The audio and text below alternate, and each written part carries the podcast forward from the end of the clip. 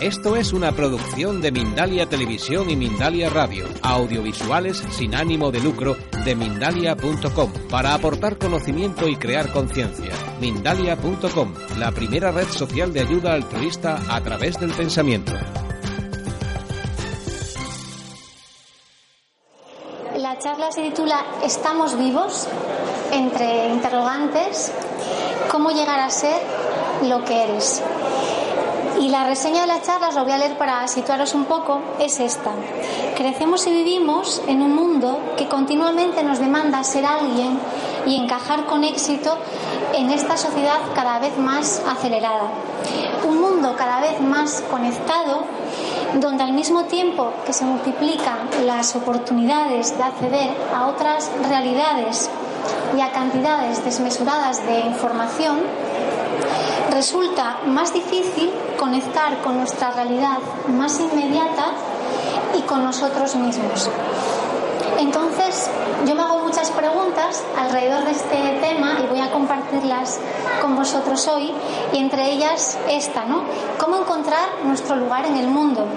¿Cómo descubrir el sentido de nuestras vidas sin acceder a la única información que nos, que nos abrirá esa puerta, que es el contacto con nosotros mismos y con el momento presente, que es el único lugar donde podemos hacer ese contacto con la vida y con el momento presente.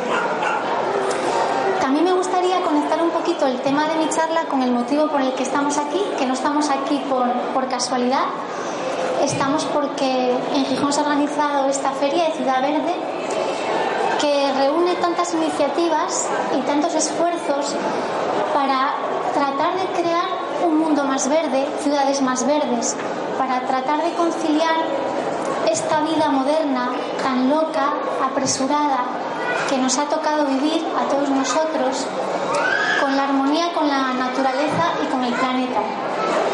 Y yo creo, estoy convencida que si no estamos en armonía con, con el planeta y con la naturaleza, en primer lugar es porque no estamos en armonía con nosotros mismos.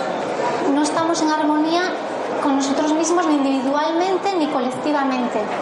Entonces, en la medida que, conectemos con nuestra auténtica naturaleza y estemos en armonía con nosotros, creo que, que estaremos en armonía con, con el planeta. Y bueno, dicho esto, un poco para, para conectar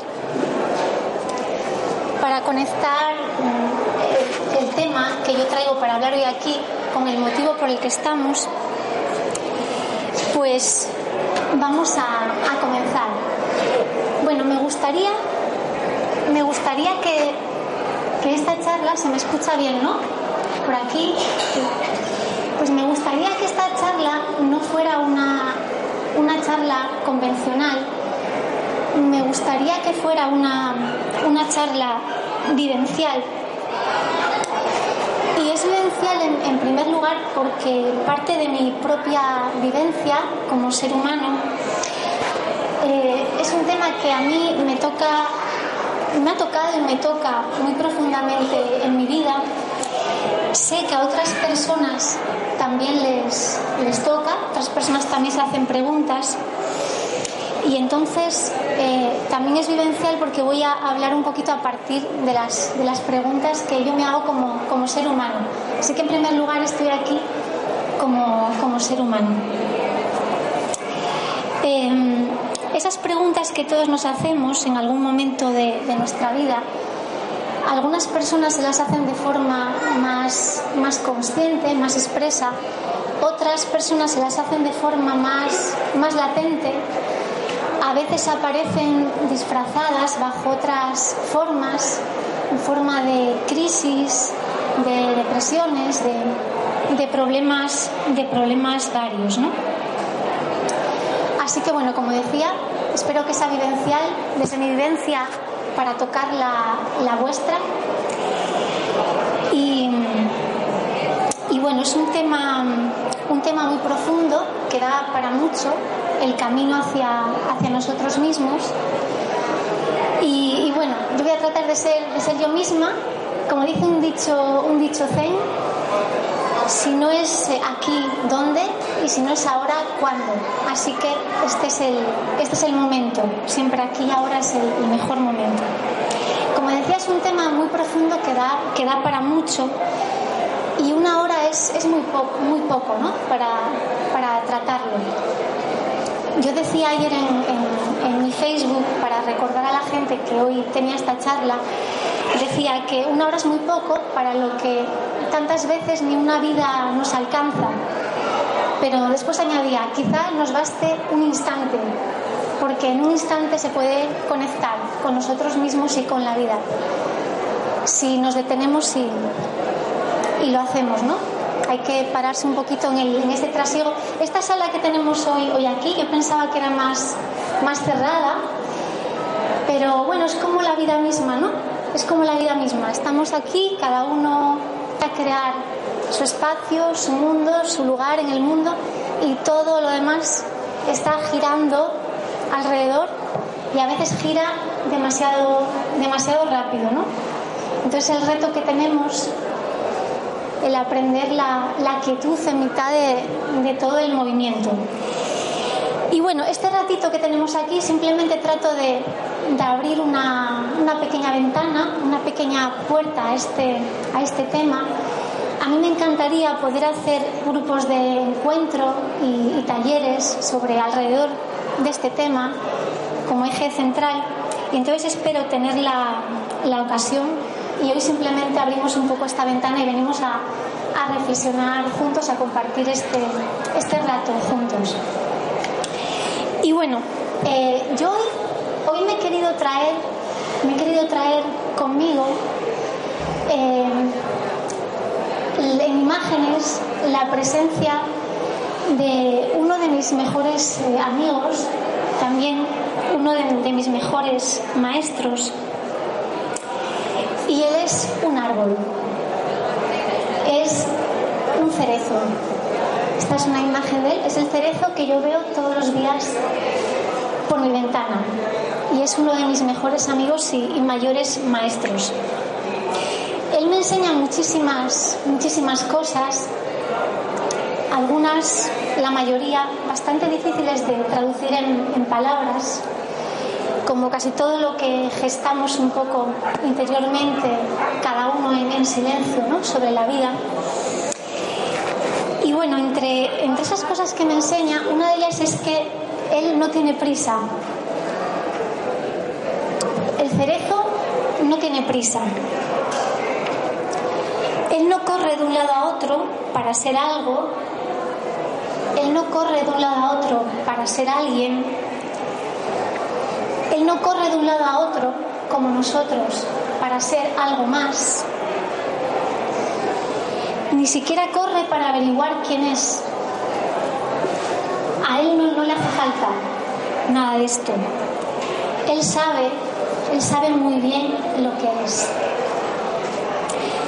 Lo sabía cuando tan solo era una semilla, ya sabía lo que es y lo sabe a cada momento mientras crece, brota y florece a través de las, de las estaciones. Y no tiene prisa para hacer lo que en cada momento tiene que hacer. Su momento pierde las hojas, en su momento reposa en invierno, en su momento haciendo brotar las flores, después las hojas, todo en su momento. Y no tiene no tiene prisa y no tiene necesidad de correr. Y él simplemente se va desplegando y realizando su naturaleza, simplemente lo que es. Y esto para mí es un gran ejemplo y una gran enseñanza en mi vida. Muchas veces, por este motivo, además de, otros, yo sinceramente he deseado ser un árbol, lo, he deseado de verdad. Pero resulta que me ha tocado ser humana, como a vosotros, nos ha tocado a todos ser humanos y estar en movimiento y tener esta mente loca que tenemos, porque a veces la cuestión es que no solo es que corramos nosotros persiguiendo cosas de un lado a otro, sino nuestra mente, ¿no? Cuando hablo de mente ahora, no hablo de la mente de la mente en un sentido muy global, hablo de, de la mente en sentido ordinario, de la cabeza pensante. A nivel cognitivo, esta cabeza pensante que tenemos aquí arriba, que muchas veces nos atrapa como un laberinto, estamos ahí atrapados en nuestros pensamientos. De esa mente, de esa mente hablo. Entonces, como decía, como no somos árboles, nosotros no, no tenemos tan, tan sencillo, ¿no? No tenemos tan sencillo el, desplegar nuestra, nuestra auténtica naturaleza y ser, ser simplemente lo que, lo que somos. Y entonces esto es precisamente una de las cosas que yo más me pregunto, ¿no? ¿Cómo, cómo lograr esto? Eh, ¿Cómo lograr lo que hace el cerezo siendo humana, siendo humanos? ¿Cómo lograr realizar nuestra auténtica naturaleza con esa sencillez, con esa simplicidad, sin tantos problemas ¿no? que tenemos nosotros, tantos problemas mentales, emocionales, tanto estrés, ansiedad que vivimos en nuestra época. ¿no? Y esto, esto que planteo puede parecer un poco chocante, a lo mejor para alguien que nunca se lo haya planteado de esta manera, o demasiado obvio, pero normalmente en las cosas más sencillas y más simples, si miramos adentro de ellas, hay una gran profundidad. Las cosas están ahí, están aquí, todo está aquí, pero muchas veces miramos, pero no, no lo vemos, no lo vemos. Y es más sencillo, lo hacemos complejo, pero es más sencillo, podemos tratar de que sea más sencillo. Hay un, un maestro, un maestro zen del siglo IX, que vivió en China durante la dinastía Chang, que se llama Linji, también es más conocido como, como Rinzai en japonés. Y gran parte de las prácticas de- del Zen están de alguna forma impregnadas de, de su espíritu, del espíritu de este maestro. Y quizá en esencia, eh, gran parte de su enseñanza se podría resumir en, un simple pensamiento que él decía, que es nada que hacer, ningún lugar a donde ir. Como el cerezo, ¿no? Cerezo tiene nada que hacer, aparentemente, aunque hace muchas cosas, ningún lugar a donde ir. Y nosotros, sin embargo, vamos siempre, como decía, corriendo de un lado a otro, corriendo detrás de cosas, ¿no? Sobre todo con la mente. La mente es la que más corre. La mente es la que corre en un montón de direcciones y muchas veces, muchas veces no siempre, corre más que, que, nuestros, que nuestros pies. Y ahí empiezan gran parte de nuestros problemas. Y bueno, eh, relacionado con esto, quería, quería contaros un pensamiento que en una ocasión leí, un pensamiento de, de Simone de Beauvoir, la filósofa francesa, que a ver si puedo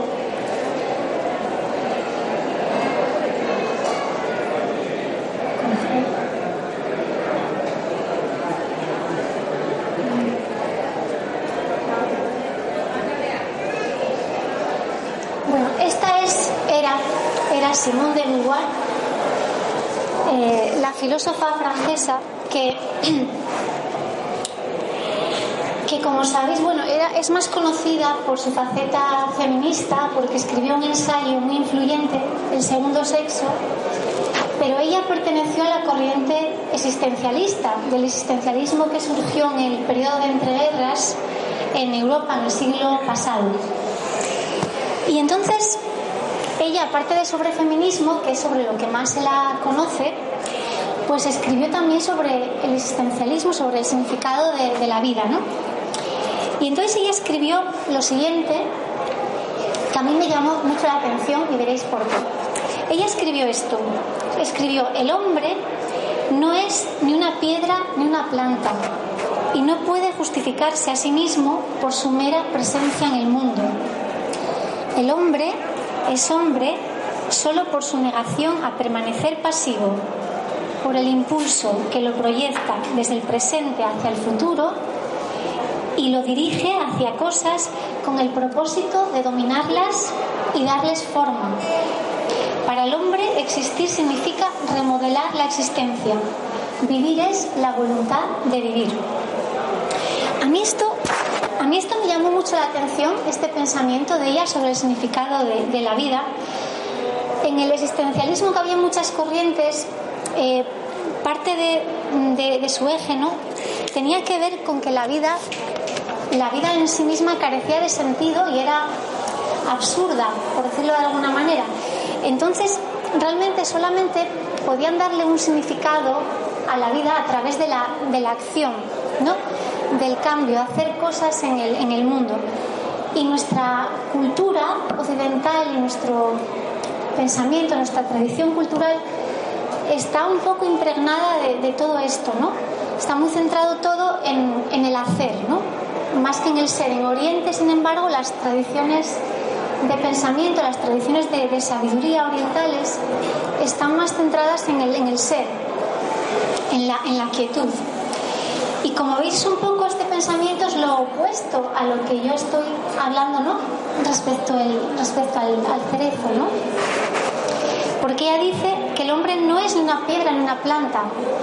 Que a mí me llamó la atención esto por, porque el lenguaje, aparte de lo que dice, el lenguaje que utiliza, pues es muy significativo para mí, ¿no? Precisamente dice que no somos como una piedra, una planta, no nos podemos justificar por nuestra mera presencia en el mundo, simplemente por ser, por estar aquí. Y luego dice esto, ¿no? De que nos definimos, el ser humano se, se define por el impulso que lo proyecta desde el presente hacia el futuro.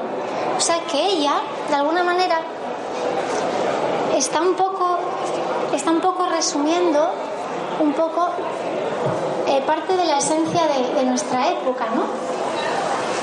De que realmente estamos yendo siempre hacia el futuro, ¿no? Creo que hay un exceso, y creo que todos lo experimentamos en nuestras vidas, ¿no?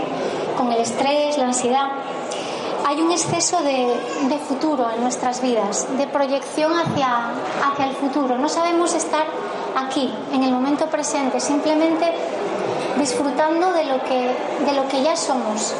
Siempre estamos pensando en el paso siguiente, en el paso siguiente. Cuando, y cuando llegamos a ese punto, tampoco es suficiente, porque comienza la carrera hacia el siguiente, hacia el siguiente paso. Esto es lo que yo llamo correr y correr tras el día que nunca llega. Nunca disfrutamos el momento en el que estamos ni lo que ya somos. Nunca nos parece nada suficiente, ¿no? Entonces muchas veces llega el momento en que en que uno se quiere parar, ¿no?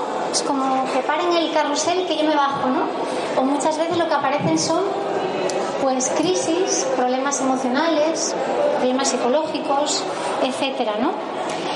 Así que Simón de Beauvoir decía esto, ¿no? Que vivir es la voluntad de vivir y que tenemos que remodelar la existencia. Yo creo que también, que evidentemente, igual que el cerezo, igual que los humanos, todo es algo que está en evolución, estamos en constante crecimiento y transformación. No se trata de argumentar que, que no tenemos que tener metas ni objetivos, porque son necesarios tanto a nivel individual como colectivo. Pero se trata de que cada paso tenga sentido, que no sea una carrera vertiginosa que nunca termina, que nunca termina y no somos conscientes ni de quiénes somos, ¿no? En el momento. Entonces, de ahí viene un poquito el título de la, de la charla, ¿no?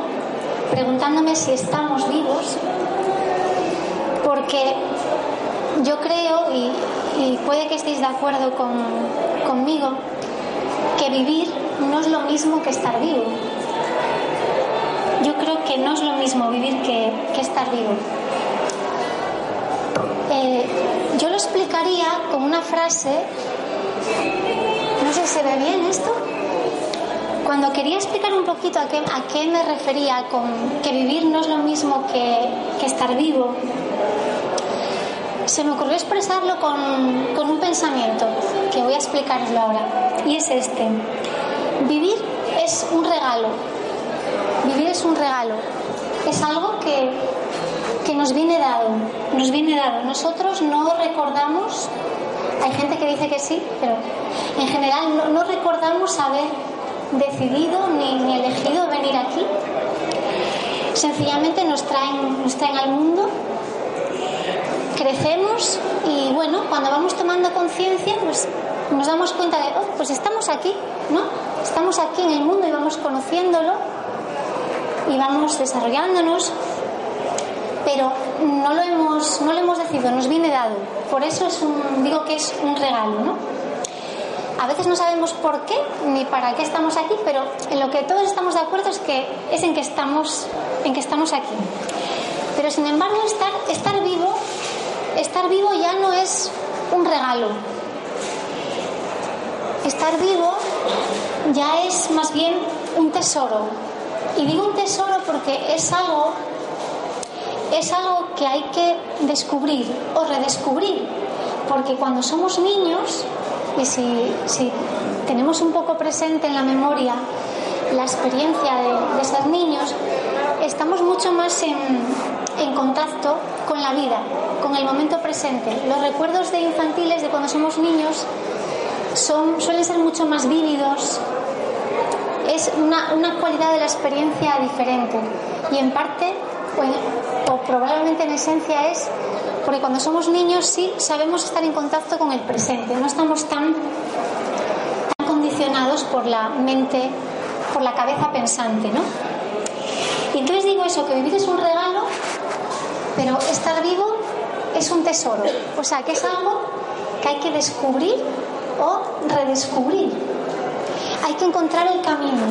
Cada, cada persona, ahí hay como un mapa del tesoro, cada persona tiene que ir haciéndose su mapa, su hoja de ruta, o bien un poco la vida le va llevando, va haciendo su camino para descubrir, para descubrir ese tesoro. De manera que estar vivo, además es un, un hallazgo, es un hallazgo pero sobre todo yo creo que es una conquista, no solo por dar, por dar con el tesoro, por acceder a él, sino también por mantenerse en contacto con él. Y este tesoro del que hablo no es otro que de esto que os cuento de que experimentamos cuando somos niños, ¿no?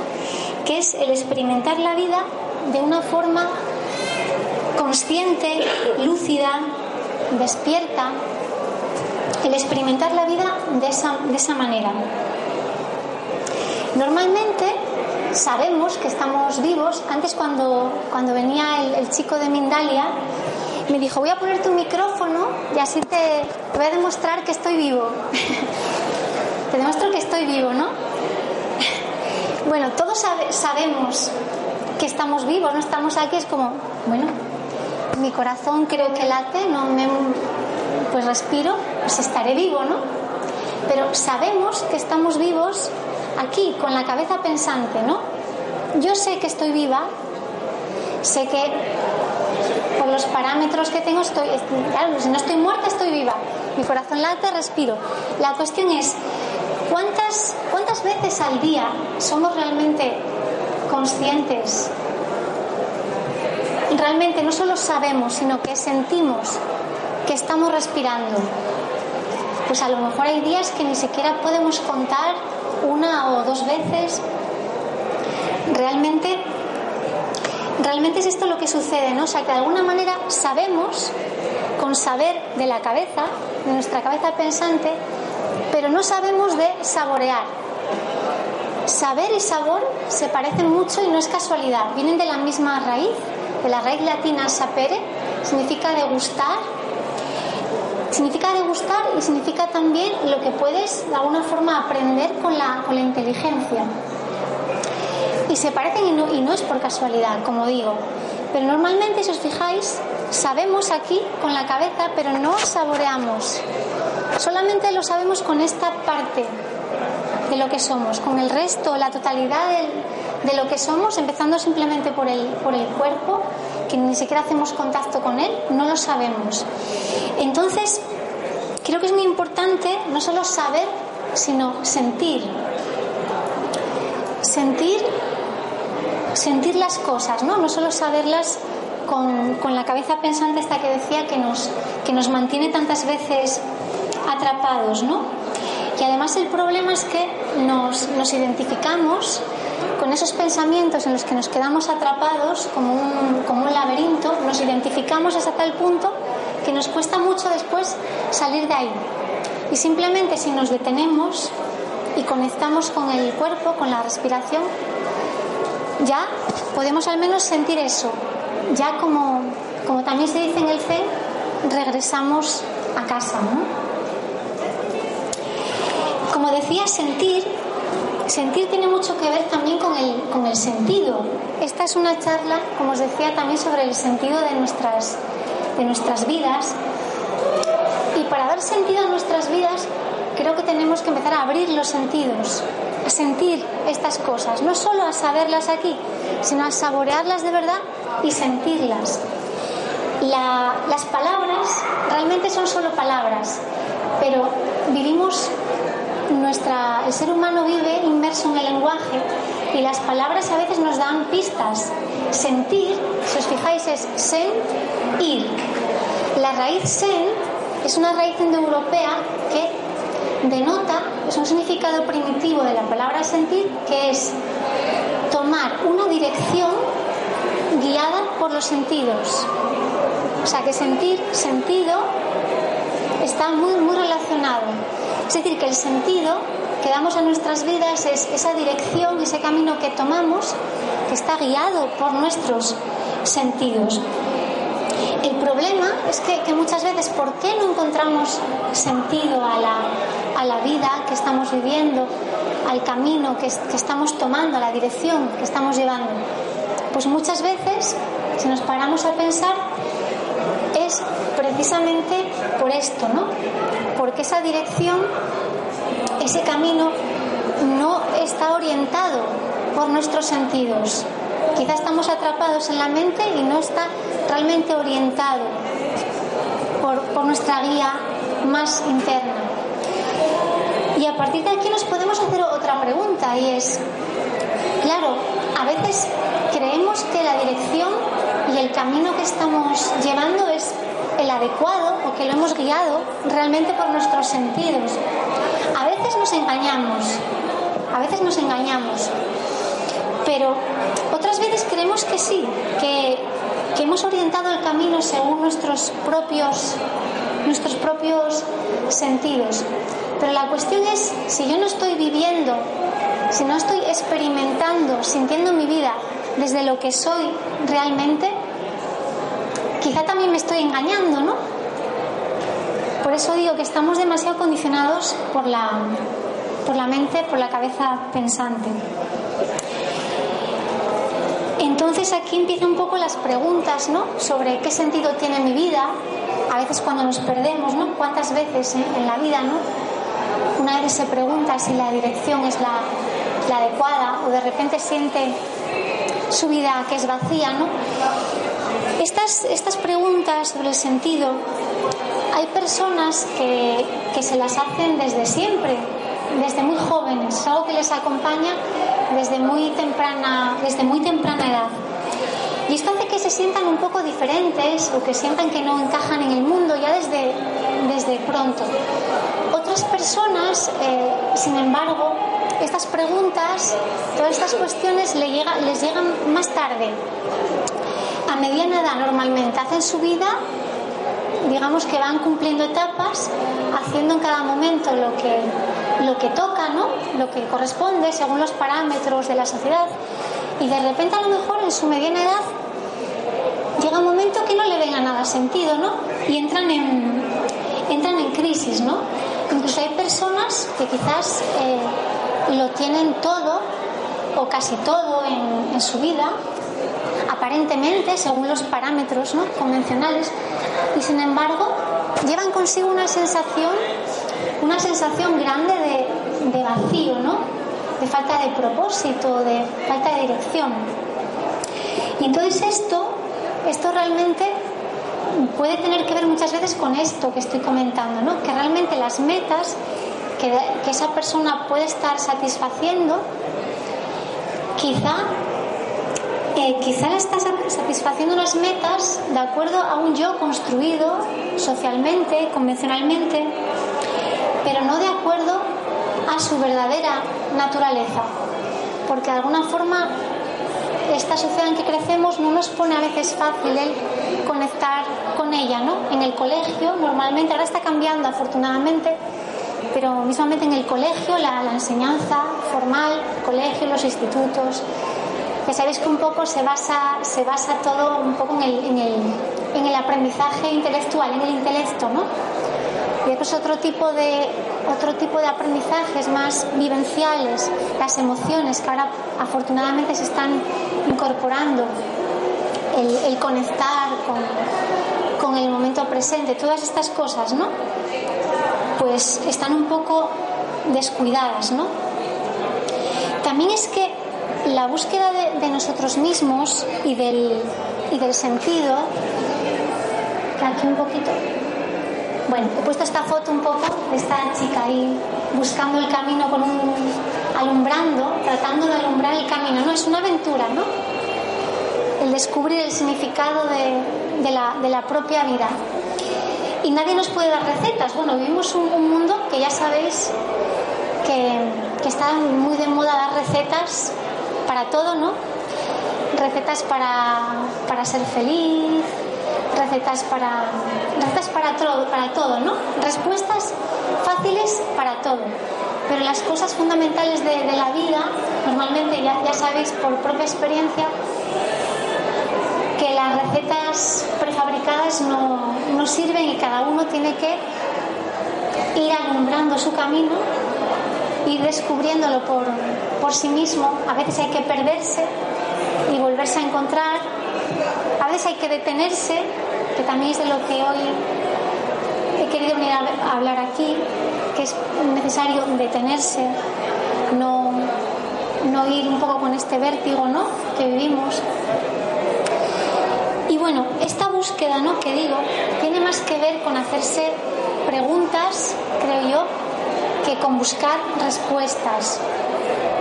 Claro, alguien me dirá, bueno, si me hago preguntas, pues será para, para encontrar la, la respuesta, ¿no? No me hago preguntas para dejarlas en el aire y que queden, y que queden así sin, sin responder, ¿no?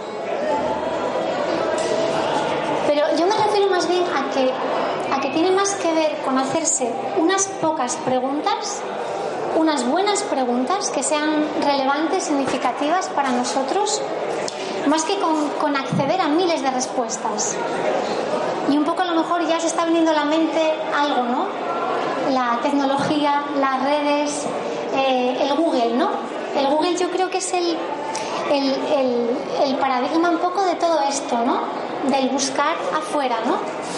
Del buscar afuera, de que a un clic a un clic tú le pones algo en el Google y con un clic te aparecen miles de enlaces, miles de respuestas, aparece muchísima información, ¿no? Y bueno, esto evidentemente es, positivo, ¿no? Es un avance, que nadie me, malinterprete, pues que realmente todo este acceso a, tanta información, pues aquí está grabándonos Mindalia, que es una iniciativa maravillosa para para poner el acceso ¿no? a conocimiento alternativo ¿no? para, para todo el mundo. Pero la cuestión es, a lo que yo voy, es un poco a dónde tenemos puesto el, centro de gravedad, ¿no? ¿Cómo estamos guiando nuestra vida? Si lo estamos guiando desde dentro afuera o si es de afuera adentro. Evidentemente hay un poco de los dos, ¿no? Y cualquiera que haya visto crecer a, a los niños, aunque no seáis psicólogos, es un poco mm, de ambas cosas, ¿no? Nuestro desarrollo va un poco de dentro a afuera y de afuera adentro, evidentemente, necesitamos de, los dos. Pero yo ahora estoy hablando a otro nivel más, más profundo de esta búsqueda que estamos, que estamos hablando. Y entonces, si estamos buscando afuera las respuestas, no estamos guiándonos por, por nosotros mismos, ¿no? Entonces, también tiene mucho que ver esto, creo, con, la habitación, con la habitación. El estar en contacto con, con nuestras propias preguntas, con esas cosas que a veces nos remueven por dentro, a veces son preguntas muy acuciantes, ¿no? cosas que nos planteamos. Entonces realmente, realmente la mente evita el dolor, evita el, sufrimiento y muchas veces preferimos eh, dejarnos atrapar por la inercia, por la inercia de seguir un estímulo tras otro y tras otro, ¿no?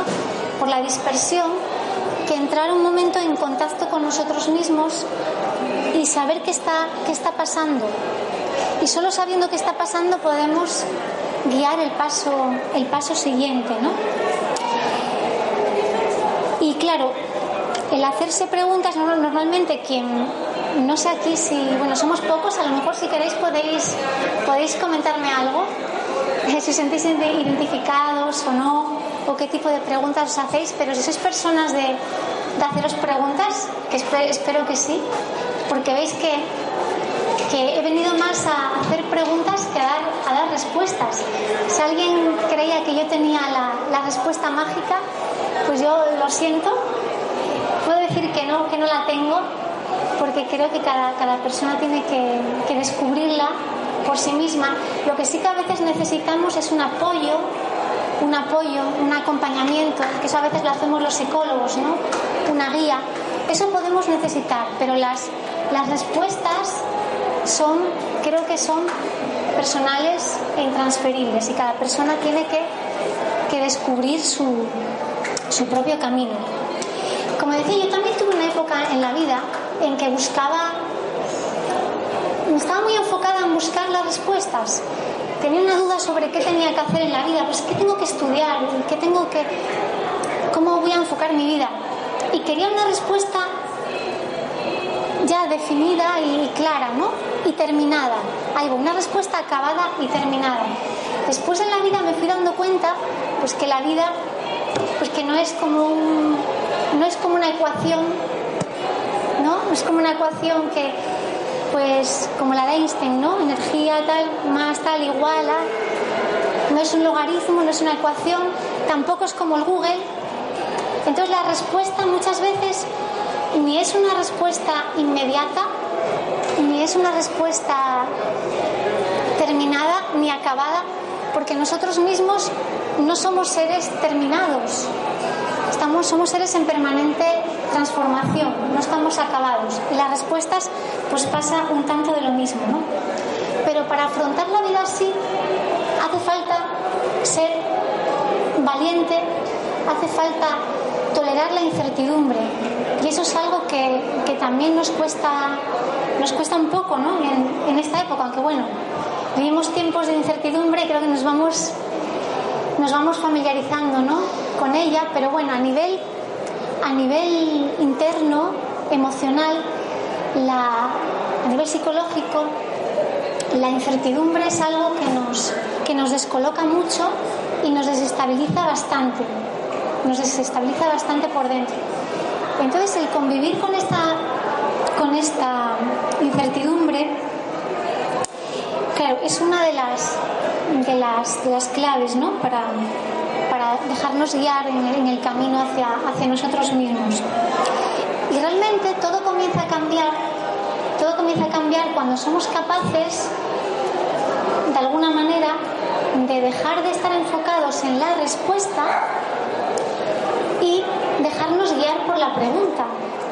Porque la pregunta, la pregunta que nos hacemos, las preguntas que nos hacemos, normalmente nos van guiando el, camino.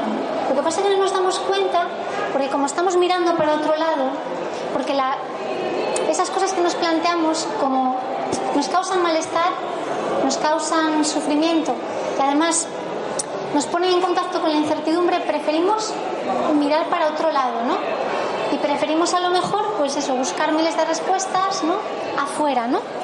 Todo, todo el rato, ¿no? Y bueno, la pregunta, la pregunta, la gran pregunta que todos nos hacemos, cada uno tendrá la suya. Si alguien quiere compartir la suya, que somos poquitos, ¿alguien quiere compartir algo? Ya veis que yo mi charla partía de la pregunta de cómo puedo, veo que aparece gente nueva, así les pongo un poco en, en situación. Yo partía de la pregunta de, bueno, por ejemplo, un árbol, un árbol despliega su naturaleza, despliega lo que es de una forma sencilla, natural, no persigue cosas, no corre de un lado a otro, como hacemos nosotros. Y realmente mi, mi gran pregunta es, ¿cómo lograr esto? ¿Cómo lograr entrar en contacto con nuestra verdadera naturaleza y realizarla? Pues sin perseguir cosas, corriendo de un lado a otro, ¿no? Siendo un poquito como un árbol, pero siendo humana a la vez. Es un poco, ¿no? Una dicotomía difícil, ¿no? Es la, es la pregunta de la que yo partía. No sé las preguntas de, los demás. ¿Alguien quiere compartir algo? En este momento de vuestra vida, una gran pregunta que os, que os hagáis. ¿Alguien se anima? Que estamos aquí en familia, no pasa nada. ¿Tienes una? Dime. La, respuesta cuál es. ¿Que ¿Cuál es la respuesta? Porque estás proponiendo de que es difícil árbol. Entonces yo quisiera saber cómo se puede árbol. Pues ahí, está, ahí, vamos, vamos en el camino estamos. estamos en el camino. un poco la pregunta de la que partía, ¿no? de cómo lograr realizar, realizar nuestra auténtica naturaleza como hace el árbol, pero siendo, siendo humana, siendo humana, lo que plantea es un poco una, una antítesis también entre la necesidad de quietud, de encontrar la paz, de encontrar ese espacio, ¿no? La quietud y el movimiento, el vértigo que, está, que vivimos en nuestras vidas, ¿no? Es un poco esa, esa antítesis entre la quietud y el movimiento, esa dualidad. Cuando las personas comenzamos, o bien lo necesitamos porque es nuestra naturaleza, nuestro carácter, o bien llega un momento, como decía, que las personas entran en crisis y entonces tienen la necesidad de pararse, de pararse, de frenar y realmente ver por qué camino van, de dar un sentido a sus vidas porque se sienten vacíos, ¿no? Es un poco esa dualidad, es una dualidad en la que vivimos. Y cuando empezamos a pararnos, realmente se vive más esa, esa tensión, es una tensión entre la quietud y el movimiento. Y un poco la respuesta, aunque estoy en camino, como todos vosotros, la respuesta yo creo que apunta a saber, de alguna manera, fluir entre la quietud y el movimiento, saber detenerse y después saber continuar, saber estar en movimiento y del movimiento saber pasar a la quietud, porque es quizás en la quietud, deteniéndonos, donde podemos, como decía, guiar los sentidos y de ahí saldrá el paso siguiente, el movimiento siguiente. O sea, realmente son complementarios, pero interiormente lo vivimos como una, como una tensión, pero es por la vida un poco loca que, que llevamos. Pero yo creo que, que, va por ahí. Hay otro maestro, otro maestro Zen, se llama Sosan, que es, escribió el, texto más antiguo, más antiguo que se conserva de, del Zen, porque los maestros Zen, como sabéis, pues el, el lenguaje, la, la, la, realidad de la, experiencia directa es lo, importante, el lenguaje. Realmente los antiguos pues no muchos ni siquiera apenas hablaban ni escribían pero Sosan sí dejó algo escrito y él hizo una cosa muy bonita que lo tenía por aquí apuntado pero creo que lo recuerdo. Decía que había que saber saber ver la quietud en el movimiento y saber ver el movimiento en la quietud.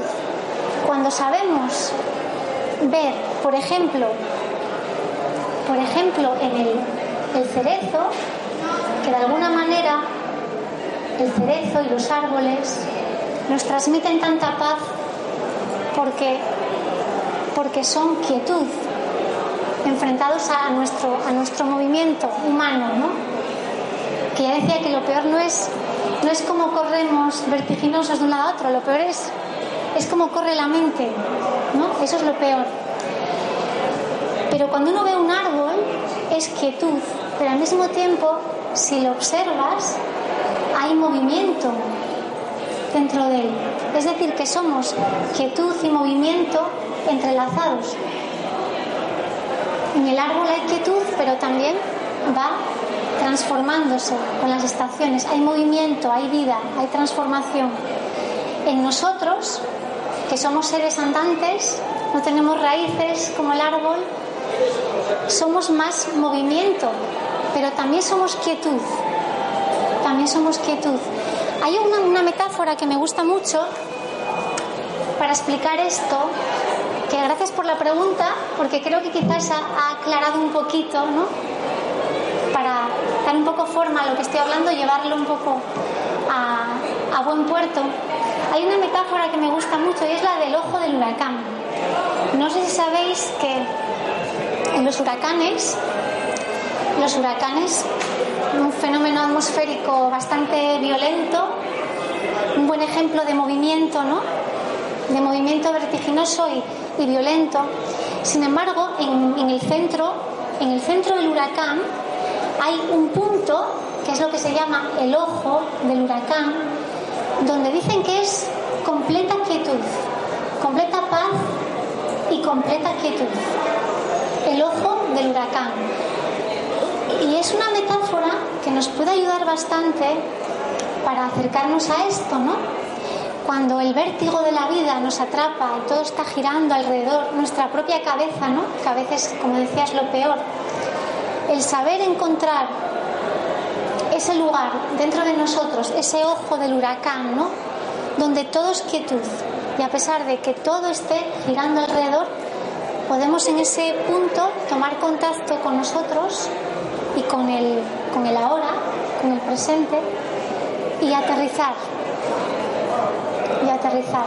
Entonces yo creo que la pregunta que me haces, la respuesta va un poco por ahí. Un poco, ¿no? El saber fluir entre la quietud y el, y el movimiento. No sé cómo no sé cómo vamos de tiempo, creo que todavía tengo un poquito más, ¿no? Un poquito más de tiempo. Me gustaría comentar me gustaría comentar un poquito más acerca de esto de las preguntas, ¿no? De las preguntas.